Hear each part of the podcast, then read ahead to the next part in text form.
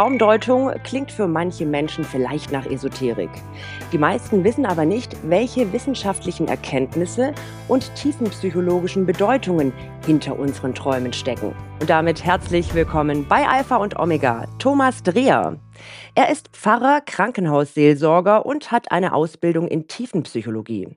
Durch seine Arbeit in der Universitätsklinik in Tübingen ist er sich sicher, Traumdeutung ist Lebenshilfe am Krankenbett. Und Professor Michael Schredel ist Psychologe und wissenschaftlicher Leiter des Schlaflabors am Zentralinstitut für seelische Gesundheit in Mannheim. Er führt ein privates Traumtagebuch und hat mittlerweile mehr als 17.000 Träume dokumentiert. Heute gilt er als einer der führenden Traumforscher weltweit. Herr Schredel, 1984, das war das Jahr, wo äh, Sie begonnen haben, Ihr Traumtagebuch zu führen. Was machen Sie mit all den Aufzeichnungen, mit mehr als 17.000 Träumen? Hm, also ich, äh, A, erfreue ich mich an der Menge der Kreativität der Träume, also für mich persönlich, aber da ich Forscher bin, äh, tue ich das natürlich auch beforschen. Also ich gucke dann, wie sich in meine Träume in den letzten 30 Jahren verändert haben, ob das jetzt zum Beispiel Schulkameraden sind, die früher häufiger aufgetreten sind, aber auch Haustiere, die Katze zum Beispiel, die ist dann seltener in den Träumen aufgetreten, als ich dann äh, von zu Hause ausgezogen bin. Und haben Sie dann auch Antworten darauf, auf Ihre Fragen, wenn sich Träume verändern? Ähm, die Träume spiegeln in meinem Leben immer so das wider, was mich gerade beschäftigt. Und das machen sie heute genauso wie vor 30 Jahren. Wie ist denn der aktuelle wissenschaftliche Stand? Was weiß man über Träumen, deren Deutungen und vielleicht auch Mythen, die mittlerweile aufgeklärt wurden? Man weiß einiges. Es hält sich immer noch so ein klassischer Mythos, dass wir nur während bestimmten Schlafphasen träumen. Heute wissen wir, dass das Gehirn als biologische Maschine während des ganzen Schlafes aktiv ist, aber auch das Bewusstsein ist immer aktiv. Also subjektives Erleben ist beim Einschlafen, beim normalen Schlaf, beim Tiefschlaf, im REM-Schlaf, also dem Rapid Eye Movement Schlaf, wo sich die Augen schnell bewegen, das Gehirn sehr aktiv ist. Da sind zwar die Träume am aktivsten, aber wir träumen praktisch immer, sobald wir schlafen. Was heißt am aktivsten? Träume ich da besonders stark? Äh, emotional intensiv Ah ja. und, äh, auch am besten erinnerbar. Das ist ja bei den Träumen haben wir immer das Problem, dass das Träumen selbst als psychische Aktivität oder Erleben während des Schlafes ja gar nicht direkt zugänglich ist, sondern wir können nur an die Träume rankommen, indem die Person sich nach dem Aufwachen erinnert, was sie vor dem Aufwachen erlebt hat. Und dieser Prozess ist gerade bei Weckungen im Schlaflabor zum Beispiel, aber auch wenn man zu Hause aufwacht, am einfachsten, wenn man direkt aus der REM-Schlafphase aufwacht. Es gibt ja Menschen, die sagen, ich träume jeden Tag oder ich träume nie. Geht das? Nicht träumen? Nein, es ist äh, aus der Forschungssicht wäre das sehr schön, wenn wir Leute hätten, die nicht träumen, weil dann könnte man vergleichen, wie die mit Träumen besser sind oder schlechter als die, die nicht träumen. Aber Träume ist immer vorhanden. Das heißt, das gesunde Gehirn träumt immer. Äh, und die Frage ist nur, erinnert man sich nach dem Aufwachen an die Träume oder nicht? Das heißt also, es ist immer eine Frage der Traumerinnerung und nicht, ob man träumt oder nicht, weil das Gehirn macht es automatisch, ob man es will oder nicht. Das ge gesunde Gehirn, sagen Sie. Wann träume ich nicht? Was? Es gibt tatsächlich schwere Gehirnverletzungen, aber auch äh, Dinge wie Demenzen, die äh, auch das Bewusstsein am Tage beeinflussen, aber auch natürlich das Traumbewusstsein. Ah, okay. Und ist der Traum eine zufällige, ja, Gehirnaktivität oder macht er Sinn? Wie sehen Sie das? Ähm, wir haben Gehirnaktivität während des Träums, aber es ist gar nicht zufällig. Äh, das ist eine meiner äh, Forschungsschwerpunkte. Wir schauen so, was die Leute tagsüber erleben und gucken dann, wie ihre Träume aussehen. Und erstaunlicherweise, jetzt für einen Traumforscher nicht so erstaunlich, aber für manche, die eben diese zufällige Theorie da immer noch im Kopf haben, die gar nie belegt wurde, äh, die, träumen, die Menschen träumen von den Sachen, die ihnen tagsüber wichtig sind. Äh, ob das jetzt Musik ist, Sport oder Psychologiestudium, also alle oder Freunde, das sind alles Themen oder Arbeit, sind alles Themen, wenn die wichtig am Tag sind, kommen die in den Träumen auch vor. Wie wichtig Traumdeutung ist, dazu kommen wir noch. Ähm, Sie sagen auch, man kann Träume selbst steuern. Inwiefern? Wie geht das? Es gibt, äh, einen besonderen Traumzustand, der, äh, auch natürlich, sage ich mal, vorkommt, aber die meisten Mensch für die meisten Menschen ist es sehr selten. Das wird im Deutschen, äh, als Klarträumen bezeichnet, auch luzides Träumen. Und da der Besonderheit daran ist, dass man während des Traums weiß, dass man träumt. Das ist tatsächlich selten und der, der es noch nie erlebt hat, kann sich es gar nicht vorstellen, dass man sich in der Traumwelt bewegt, Also die, die Traumwelt bleibt so real wie der normale Traum. Aber ich weiß, dass ich träume und ich kenne das auch aus eigener Erfahrung. Wenn man so einen Traum hat, dann kann man einfach in die Luft sprengen und wegfliegen. Man kann praktisch Sachen machen, die man sich so vorgenommen hat, äh, weil man sich in einer vorgestellten Welt befindet und es weiß. Das muss man aber wahrscheinlich üben. Die meisten müssen üben. Ich gehöre auch zu den Personen, ich musste sehr intensiv, habe ich fast drei Monate lang geübt, um das zu erreichen. Aber wenn man es mal erreicht hat, macht es wirklich Spaß. Und das sind ja viele, also gerade auch junge Leute machen das ganz gern. Und ich empfehle das auch gern, weil man da tolle Erfahrungen machen kann, ohne dass man irgendwelche Rauschmittel zu sich nehmen muss. Man kann auch Dinge lernen im Traum und dann in der Wirklichkeit kann man sie, weil man sie im Traum gelernt hat. Genau, also ich habe einen äh, Sportler-Kollegen, der ähm, gerade auch äh, mit Sport interessiert und da die Sportler wollen immer besser werden und noch besser ist natürlich, wenn man im Schlaf besser werden kann und die Sportler machen das auch schon seit vielen Jahren da, im Wachzustand, da heißt es mentales Training. Das heißt, wenn man Bewegungsabläufe durchgeht, kann man dadurch seine Leistung verbessern und das können auch gut geübte luzide Träumer können tatsächlich im Traum üben. Wir haben mal eine Studie dazu gemacht mit Darts werfen. Mhm. Wenn die Träumer das gut geübt haben im Traum, dann waren sie morgens besser als die anderen, die nicht geübt haben. Wahnsinn. Wie wir selbst ähm, da vielleicht ein bisschen Übung bekommen können, um die eigenen Träume zu deuten, da kommen wir später noch dazu. Herr Dreher, Sie sprechen im Krankenhaus mit Patienten über ihre Träume. Wie wichtig ist es für die Patienten? In der Regel ziemlich wichtig. Es kommt darauf an, wo genau. Also auf der Intensivstation, wo Menschen so zwischen Wach und Traum ja durch die ganzen Medikamente oft äh, viel erleben, ja, an Behandlungen, an drumrum und auch das wird verarbeitet ähnlich wie Träume. Da ist es sehr wichtig, weil das oft verwirrend ist und Angst macht. Mhm. Ähm, aber auch auf der normalen Station, sage ich mal, da werden oft natürlich eben das Erleben in einer akuten Krankheitssituation eben auch in den Träumen verarbeitet. Und auch da sind es ja oft eher beängstigende Träume, ja, in so Situationen, die eben auch Angst machen. Und ähm, es ist hilfreich, ja. Inwiefern ist es hilfreich? Sie deuten ja dann auch die Träume oder versuchen es zumindest. Ähm, was kommt da am Ende raus? Warum hilft es den Patienten? Also deuten heißt hier, ich versuche im Gespräch mit dem Patient oder der Patientin zunächst mal rauszufinden, ja, was denken die selber über die Träume, was verbinden sie mit den Bildern im Traum, welches Erleben ähm, könnte es denn meinen? Und von außen steuere ich sozusagen den Blick bei und vielleicht auch einen Vorschlag, symbolorientiert, was könnte das heißen. Was es bedeutet, es nimmt die Angst ja in den geschilderten Situationen ein Stück weit, weil man was versteht, was einem erstmal fremd und distanziert vorkommt oder man kennt sich nicht so, ja. Ähm, und über das Verständnis des Traumerlebens und der Situation und manchmal bieten Träume dann ja auch Lösungen an. Ähm, also, und da liegt das Hilfreiche drin, ja. Also, ich, eine Patientin, die mir sehr in Erinnerung geblieben ist, ähm, die mit einer schweren Unterbauchoperation, lange Krankheitsgeschichte und die Wunde wollte nicht heilen. Und ähm, da haben wir über viele Wochen über ja, Traumserien sogar gesprochen, ja, und es ging um ein Kindheitstrauma, ähm, den Tod einer Schwester, ja, und ihre Rolle in der Familie und dann noch ihre Rolle als Mutter.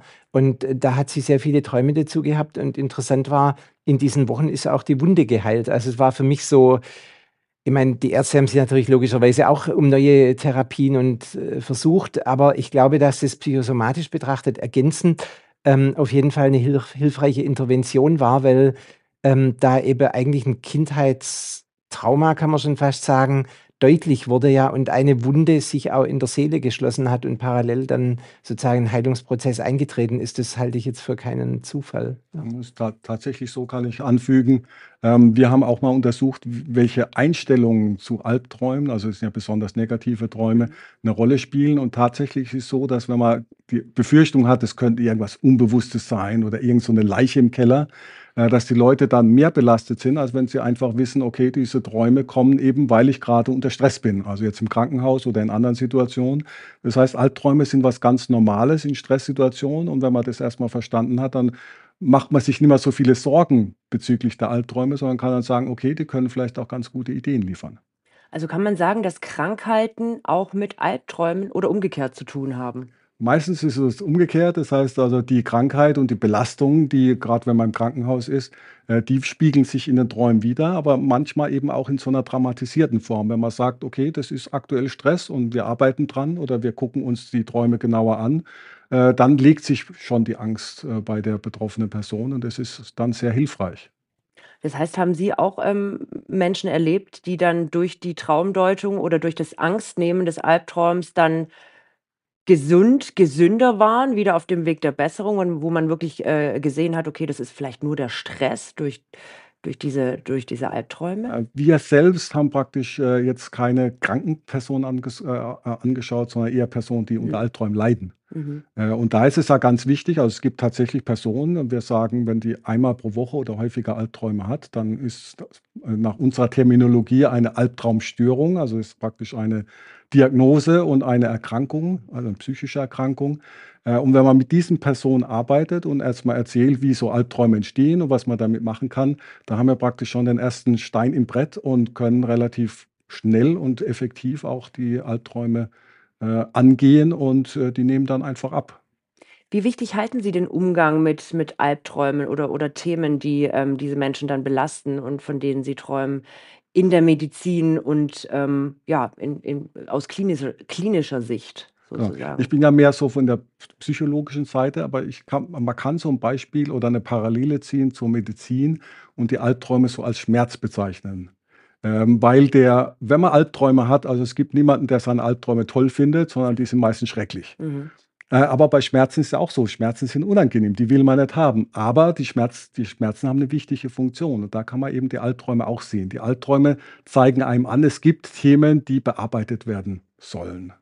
Wenn man die Themen angegangen hat, mit Hilfe oder auch selbst angegangen hat, äh, dann verschwinden die Albträume wieder. Das heißt, die Albträume sind unangenehm, aber auch eine Möglichkeit, sich mit bestimmten Themen, die man schon lange mit sich herumschleppt, äh, auseinanderzusetzen. Würden Sie das so bestätigen? Würde ich auch sagen, ja. Ja. Also, mir ist eine Patientin in Erinnerung, die hatte ganz schwere Albträume über über eigentlich Jahre, ja, und, äh ich habe die länger immer mal wieder bei Aufenthalten gesehen und, ähm, ähm, es war dann klar, da liegt 'ne Traumatisierung in der Kindheit, 'n äh, ja, Übergriffe vor und, ähm und das war dann auch schließlich über Jahre der Grund, 'ne Therapie aufzunehmen, ja. Also, würde ich sagen, ja, und da waren die Albträume natürlich, äh, sagen wir mal, das das Motor. der Motor, ja, Ja, ja, ja, klar, das ist ja, ganz wichtig, ja. ja, ne? Also, äh, äh, da gäbe es viele Fälle. Ja klar, natürlich. Wie können Albträume behandelt werden? Nur, äh, wenn man drüber redet dann mit 'nem Psychologen oder wie funktioniert das? Ja, das Reden alleine reicht nicht Mhm. tatsächlich. Ähm, also, es gibt tatsächlich, äh, inzwischen seit den Mitte der 90er Jahre viele Studien dazu. Wir haben auch 'n paar Studien dazu gemacht. Äh, bei den Albträumen handelt sich's um 'n Angstphänomen. Und bei Angstphänomen ist so, je mehr man versucht, die Angst zu vermeiden, desto stärker wird sie. Und Mhm. bei den Albträumen wird das häufig gemacht, indem man sagt: „Ja, das war ja nur 'n Traum, damit muss ich mich nicht beschäftigen.“ Das heißt, das ist die falsche Schnell Strategie. abschalten. So, oder an was anderes denken Ja, oder es genau. möglichst schnell vergessen. Und das ist bei den Albträumen tatsächlich die falsche Strategie, wenn Mhm. sie häufiger auftreten. Sondern es ist tatsächlich so, dass die effektivste und das ist tatsächlich sehr effektiv also, wir haben das in 'ner Telefonberatungsstudie mit 30 Minuten gemacht pro Person, ähm, dass man die Person anleitet und sich noch mal vorzustellen, in die Albtraumsituation reinzugehen und sich dann vorzustellen: „Was kann ich selbst aktiv tun, um die schlimme Albtraumsituation positiv zu lösen?“ Dann wird diese neue Lösung über 2 Wochen einmal pro Tag für 5 Minuten vorgestellt und schwuppdiwupp, äh, in unserer Studie nach 8 Wochen war bei 85 % der Personen waren die Albträume massiv zurückgegangen. Wow. Die Idee ist praktisch, sich der Angst zu stellen in der Mhm. Vorstellung, zu üben, wie kann ich's lösen? Und je mehr man das im Wachzustand macht, desto eher wirkt sich's auf den Traum aus. Ich sage da immer umgangssprachlich: „Das Wach-Ich trainiert das Traum-Ich.“ Und wenn das Traum-Ich stärker ist, dann verschwinden die Albträume. Das heißt, wenn ich mir im wachen Zustand vorstelle, wie ich äh, was die Lösung sein könnte, Genau, also passiert es dann im besten Fall genauso im Traum? Äh, Was könnte da zum Beispiel leider leider nein, aber es hat auch 'n Grund. Also, nehmen Sie an, Sie haben 'n Verfolgungstraum, Mhm. werden von irgend 'n Monster gejagt, äh, und in allen Verfolgungsträumen, die Sie bisher gehabt haben, sind Sie weggelaufen und aufgewacht. Das ist so der typische Ja. Verfolgungstraum. Jetzt stellen Sie sich vor, jetzt weglaufen bringt nix. Äh, also stelle ich mir was anderes vor. Ich habe 2 starke Helfer hinter mir, drehe mich mal um und gucke mal frage mal das Monster: „Was willst du von mir?“ Ähm, leider, also es funktioniert, die Träume werden dann weniger, wenn man es geübt hat, aber leider kommen dann keine Monsterträume mehr vor. Wir gehen davon aus, dass eben, wenn der Traum gelöst wird, äh, der Albtraum nicht mehr zum Aufwachen führt und so schläft man ruhig weiter und weiß nicht, dass man die Lösung geträumt hat. Aber man ist, alle sind zufrieden, weil die Albträume einfach abgenommen Hat haben. es dann quasi vergessen. Das Genau, es wird gelöst und dann ist es ein ganz normaler Traum wie alle anderen Träume und dann wacht man durch den Traum nicht auf, was ja das Kennzeichen ist beim Albtraum. Aber wie gesagt, alle sind zufrieden, weil eben der Traum verschwunden ist. Und es gibt auch Beispiele, dass man in anderen Traumsituationen aktiver wird. Das heißt, insgesamt wird das Traum stärker und versucht auch andere Schwierigkeiten schon äh, im Traum zu lösen. Man muss aber natürlich, wenn man jetzt zum Beispiel ein Trauma hat, ähm, das Trauma auch dann lösen. Sonst bringt es nichts, Ähm. wenn man nur die starken Helfer hat, aber das die Ursache nicht nicht löst am Ende, ne? Äh, beim Trauma sind wir so ein bisschen vorsichtiger, weil, äh, das Trauma oder traumatische wir sagen dann traumatische Albträume versus idiopathische Albträume. Idiopathische Albträume sind Albträume, die eben nicht auf ein Trauma zurückgehen, Mhm. also so besonders die kreativen Träume wie Fallträume oder Verfolgungsträume. Mhm. Äh, beim Trauma bei den traumatischen Albträumen muss man tatsächlich etwas vorsichtiger beziehungsweise mit mehr Unterstützung rangehen. Wir empfehlen tatsächlich die Albtraumtherapie in dem Fall nur als eine Zusatz zu einer normalen Psychotherapie, weil man braucht eine sehr starke Hand, äh, die einem hilft, äh, sich diesen Bildern zu stellen, weil bei Trauma ist es eben so, dass die meisten Menschen deshalb auch traumatisiert waren oder sind, äh, weil eben die Erfahrung so schlimm war. Mhm. Und da braucht man dann wirklich eine gute therapeutische Stütze, ähm, die einem ermöglicht, diese schlimmen Erfahrungen eben in einem sicheren Rahmen noch mal durchzuleben und dann aber tatsächlich, äh, lösen sich die Dinge. Mhm. Ja. Das ist ja ein Punkt, den den Sie auch machen, äh, in in der Klinik. Mhm. Wie kommen Sie dann darauf? Wie arbeiten Sie mit den Patienten? Wie deuten Sie deren Träume? Wie gehen Sie da vor? Also, wie gesagt, ich frage dann schon, was den Träumenden dazu einfällt, was sie mit den einzelnen Bildern, Handlungssequenzen verbinden. Ähm, und was ich beitrage, ist sozusagen Symbolwissen oder eine Erfahrung auch, ja, über solche Traumdynamiken. Und oft ergibt sich daraus auch 'ne schlüssige Deutung dann, äh, die, sagen wir mal, weiterhilft. Und manchmal ist es ja nur, ich erkenne eigentlich habe ich Angst, ja, vor dem, was da kommt und kann das nicht spüren, aber ich träume davon, ja. Oder eben auch eventuell Lösungen, ja, oder, ähm, also oder Verarbeitungen. Eigentlich sind es oft Verarbeitungen, ja, so Nahtoderlebnisse zum Beispiel werden dann auch gern mal geträumt, so, ne, so in in so Zwischensituationen zum Beispiel, ja. Und das zu verstehen, ist ist ja schon wichtig, um das dann auch einordnen zu können ins Leben. Haben Sie da 'n Beispiel? Also Oft ist es ja vielleicht auch so, dass dass die, ähm, Patienten selber dann darauf kommen, was das Problem ist ist, oder? Nehme ich an. Also, oft schon, aber, äh, äh, die Traumlogik ist sozusagen unserem Wachbewusstsein ja eher fremd, ja. Das sagen ja auch viele: „Ich verstehe es nicht“ oder „ist unlogisch“, ja, oder „das kann gar nicht sein“, sagen dann auch viele, ne? Also, sprich, äh, die die die andere Logik zu verstehen oder die Gefühle, die Erfahrungen, die dahinter sind, das das ist schon mal per se hilfreich und und eben auch die Konflikte, die da thematisiert werden, ja. Ähm, das zu verstehen, ähm, äh, hilft dann schon auch, das im Leben zu verändern, ne? Ja. Welches Wissen benötigt man aus Ihrer Sicht, um Träume deuten zu können, dass man da auch keinen Fehler macht? Aus der modernen Sichtweise braucht man gar kein Wissen. Ah. Weil, äh, die Idee ist, dass der Traum ist ein Erlebnis. Ja. Und die Frage, die man sich stellt, wenn man sich an dieses Traumerlebnis erinnert, ist: „Was kann ich aus diesem Erlebnis lernen?“ Ich mache mal ein einfaches Beispiel, um das 'n bisschen anschaulicher zu machen. Nehmen wir an, Sie haben jetzt, äh, geträumt, äh, dass Einbrecher in Ihre Wohnung einbrechen wollen und Sie sitzen da drin und haben Angst. Jetzt kann man sich überlegen: „Okay, was ist das für 'n Thema? Was was tut sich da in dem Traum? Was wa warum habe ich Angst?“ Weil da will irgendwas Fremdes in meinen privaten Bereich eindringen. Und Träume funktionieren eben so, dass die Themen, die man mit denen man sich tagsüber beschäftigt, in einer dramatisierten, verstärkten Form im Traum dargestellt werden. Das ist praktisch so wie 'n Wink mit dem Zaunpfahl. Aha, hier geht's zum Beispiel um das Thema Abgrenzung. Und dann kann man sich Gedanken machen: „Okay, wie sieht es aus? Habe ich Angst, dass da grade einer über meine Grenzen läuft und wie gehe ich damit um, wenn ich so was erlebe?“ Dann kann man sich zum Beispiel vorstellen: „Okay, wenn ich merke, da läuft einer über meine Grenzen, dann haue ich auf 'n Tisch und sage: ‚Hier, stopp und nicht weiter.‘“ Und dann, äh, lernt man praktisch aus der Erfahrung, die man im Traum gemacht hat: „Was brauche ich, um mit diesem psychischen Thema besser umgehen zu können?“ Und dafür braucht man gar kein Vorwissen, keine Symboldeutung, sondern es ist praktisch, ich sage mal, gesunder Menschenverstand, weil das machen ja auch alle Menschen mit den Wachsituationen. Wenn sie im Wachzustand was Unangenehmes erleben, dann überlegen sie sich auch, wie kann ich es beim nächsten Mal besser machen. Mhm. Man liest ja viel im Internet. Man, man, man kann zum Beispiel googeln, äh, ich habe jetzt von einer Schlange geträumt. Da sagt dann Google, es droht Gefahr, jemand möchte mir schaden. Was halten Sie von solchen Deutungen, Also es ist völliger Unsinn. Mhm. Also da ist es tatsächlich. Könnte sein, muss aber nicht, vielleicht, ne? Ja, also ich meine Gefahr. Also ich meine, nehmen wir mal an, Sie träumen jetzt, die, die Schlange sitzt im Terrarium und Sie gucken die an und füttern sie mit einer Maus. Ich meine, es wäre nicht meins, aber äh, dann ist es eine ganz andere Bedeutung. Also wir haben das mal untersucht bei Hunden. Äh, und Hundebesitzer träumen viel häufiger von Hunden als die, die keine haben, logisch. Mhm. Aber die Personen, und das waren relativ viele bei uns, waren 25 Prozent, die in ihrer Kindheit negative Erfahrungen mit Hunden gemacht haben, also gebissen worden oder bedroht wurden, die träumen als Erwachsene noch, wenn ein Hund im Traum vorkommt, dann ist das meistens ein Angsttraum. Das heißt also, die, die Träume greifen eben die Erfahrungen auf, die man selbst gemacht hat. Deshalb sind solche allgemeinen Symboldeutungen also aus meiner Sicht völlig, völlig unnötig. Sie arbeiten aber schon ein bisschen mit Symbolen, ne? Ähm, grad bei der bei der Traumdeutung, ähm, in der Klinik. Ähm, Stichwort gottesvergessene Sprache kommt da auch so ein bisschen, ähm, zum Tragen. Mit welchen Symbolen arbeiten Sie, beziehungsweise wie wie wie kommen Sie dazu, dann Symbole doch zu deuten bei den Menschen, bei den Patienten? Also, in der Tat, Sie sprechen es an, Traum ist ja schon religiös lange verortet, ja. Also im Gilgamesch-Epos, älteste Überlieferung, haben wir schon Traumdeutung, ähm, sogar einen Traumfänger, ja.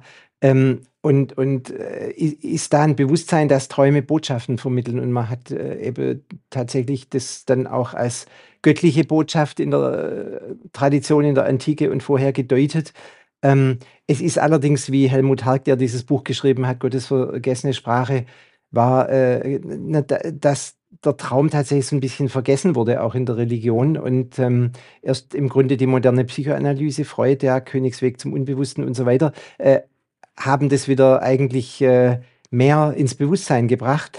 Ähm, und ja, Schlange zum Beispiel, ja, haben wir ein gutes Beispiel. Ne? Die spielte eine prominente Geschichte in der Bewusstwerdung der Menschheit sozusagen, ja, in der äh, Paradiesgeschichte, wo die Schlange ja die ist, die initiiert, ähm, dass äh, Wissen entsteht, ja. Das wurde dann religiös als Grenzüberschreitung gedeutet, ja. Oder Schlange, ja, würde man sagen, ist ein Tier, das häutet sich, ja. Es ist ein Freud, klar, phallisches Symbol.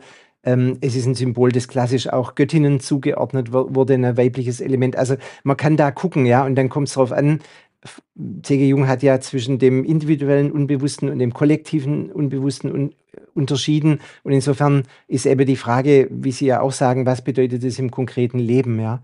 Auch wenn Ihre Wissenschaft ohne die Hypothese des Unbewussten auskommt, ja, ähm, da ist sicher ein Unterschied, ja. Was haben Sie für Erlebnisse von Patienten, die Ihnen jetzt gerade ähm, über religiöse Träume erzählt haben, über religiöse Symbole, von denen Sie geträumt haben? Ähm, auch von Menschen, die vielleicht gar nicht ähm, den Glauben hatten oder gar nicht äh, in die Kirche gegangen sind und trotzdem solche Dinge geträumt haben. Ja, da merkt man schon, das ist oft so eine Interpretationssache auch. Ne? Mhm. Also ein jüngerer Mann, der auch nach einer lebensbedrohlichen Situation eine Gestalt, die ihn sozusagen emporgerissen hat, ja, hat er als Jesus gedeutet, ja. Ähm, oder eine Frau, die geträumt hat, auch bei, die war auch in einer, in einer Intensivsituation hm, schon auch fast gestorben, hat dann zum Beispiel ähm, im Traum war sie in einer Eislandschaft, ja, äh, in der so eine weiße Gestalt, ähm, mit der sie nicht sprechen konnte, ja, und die sie zurückgeschickt hat. Also äh, solche Symbole, das manche sagen Engel, manche sagen, es war Jesus, ja, das viel, viel Deutung. Ähm, aber es gibt natürlich auch Menschen, die sagen, ja, ich bin da Gott begegnet, einem Licht zum Beispiel, ja, so als Gottessymbol. Genau. Also kann ich anfügen, wir haben tatsächlich, hatte einen Doktoranden der katholischen Theologie, der hat äh, eine Umfrage gemacht, wo er tatsächlich die Personen, die mitgemacht haben, und es waren eben Theologiestudenten, äh, Theologen und äh, eben auch sagen wir, andere Studierende und Arbeitende, und hat eben gefragt, ob Gott, ob sie Gott im Traum schon begegnet sind. Und tatsächlich waren das vor allem die Personen, die eben auch stark glauben äh, an Gott. Und ähm, für viele sind diese Träume tatsächlich auch was, was den Glauben stärkt. Also mhm. einfach dieses subjektive Erleben. Deshalb bin ich so ein bisschen gegen diese Symboldeutung, weil ich sage, es ist nicht wichtig, äh, was das für ein Symbol ist, sondern wie habe ich das erlebt? War das äh, der Jesus im Traum? Hat er mir Kraft gegeben? Und das sind die, die Sachen, die dann für die subjektive Bedeutung am wichtigsten sind. Mhm. Wobei das kein Gegensatz zur Psychologie ist aus meiner Sicht. Natürlich geht es immer ums Erleben, um die Gefühle. Ne? Und die Symboldeutung versucht nur sozusagen das Material des Individuellen auch anzureichern oder, oder man kriegt Ideen, was könnte es denn bedeuten. Ja. Genau, es kann sich ergänzen. Kann, genau, ja. aber der Schwerpunkt, denke ich, liegt eben darum, wie wird es im Traum erlebt. Und da gerade sind religiöse Träume äh, sehr, sehr äh, wichtig. Und ich habe auch eine, eine fleißige Studienprobandin, äh, Benediktiner-Nonne, äh, die eben seit über 30 Jahren Träume aufschreibt und zig Träume hatte, die ihr sehr, sehr geholfen haben bei ihrem Glauben. Also. Das heißt einfach, da werden einfach Emotionen erlebt, die sie wirklich dann als göttlich bezeichnet und die sie wirklich ähm, ja, auf ihrem Glaubensweg weiterbringen. Letzte Frage leider heute. Was würden Sie beide sagen? Wo muss Traumdeutung noch mehr in den Vordergrund gerückt werden? Also wir würden gern den Menschen helfen, die unter Albträumen leiden, weil wir sehr effektive Behandlungsmethoden haben und sind dabei, das auch so publik zu machen, sowohl für die Mediziner oder Medizinerinnen, die in dem Bereich arbeiten, als auch für die Patienten, Patientinnen selbst. Da stimmen Sie zu, oder? Ja, und Traum ist ja was, was jeder Mensch hat und äh, haben wir gehört. Und ähm, es kann der persönlichen Weiterentwicklung dienen, in diesen Dialog auch mit der eigenen unbekannteren Seite einzutreten und eine Entwicklung auch zu einer etwas vollständigeren Persönlichkeit. Das finde ich so, was jeder brauchen kann äh, und tun. auf jeden Fall, auf jeden Heft Fall. Das ist Bett. doch ein schönes Schlusswort. Denken Sie ein bisschen mehr über Ihre Träume nach. Damit ist, glaube ich, ein Anfang schon mal getan. Vom Abenteuer bis zum Albtraum. Was bedeuten unsere Träume? Das war heute unser Thema. Übrigens, Alpha und Omega, der Podcast, ist ein gemeinsames Format der katholischen Bistümer Rottenburg, Stuttgart und Freiburg sowie des evangelischen Medienhauses Stuttgart. Zu sehen sind die Sendungen auf den privaten Fernsehsendern in Baden-Württemberg, auf Bibel TV und auf YouTube. Weitere Infos finden Sie unter kirchenfernsehen.de und kip-tv.de kirchenfernsehen.de. Wenn Sie Fragen, Wünsche oder Feedback haben, schreiben Sie uns gerne an info@kirchenfernsehen.de.